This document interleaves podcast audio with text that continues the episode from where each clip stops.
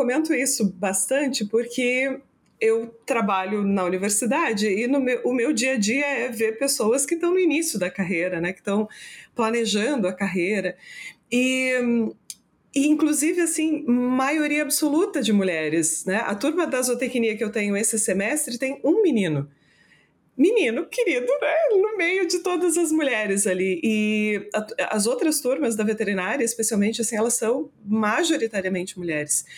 E quando a gente, quando eu saio, né, desse ambiente onde eu pertenço mais ali da universidade e vou, por exemplo, para um evento, eu tenho a impressão de que as mulheres sumiram de lá, assim, de que, pelo menos naquela proporcionalidade que eu estou acostumada a ver, né, de maioria absoluta de mulheres, você vai num evento de suíno, por exemplo, e a gente é metade, talvez, a gente é menos da metade ali naquele espaço.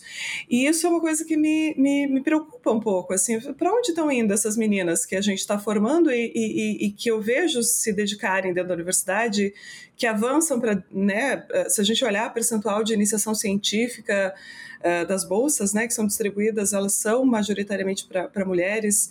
Quando a gente olha para pós-graduação, a gente tem a maioria das mulheres ali presentes também, e quando a gente vai para a granja, a gente muitas vezes não vê isso. Quando a gente vai para o evento, a gente não vê isso. Então, alguma barreira ela está existindo, né? Por isso que, por mais que talvez na nossa na nossa história a gente não perceba isso tão claramente, não sei se por uma carapaça assim que a gente coloca e vai lá e a gente é forte, a gente consegue, ou se por ver exemplos, né? Às vezes a minha mãe sempre trabalhou, né? Então, para mim era normal imaginar que eu também queria construir uma carreira, que eu também gostaria né, de chegar nesse ponto, mas para muitas mulheres não acaba não sendo a realidade. Né?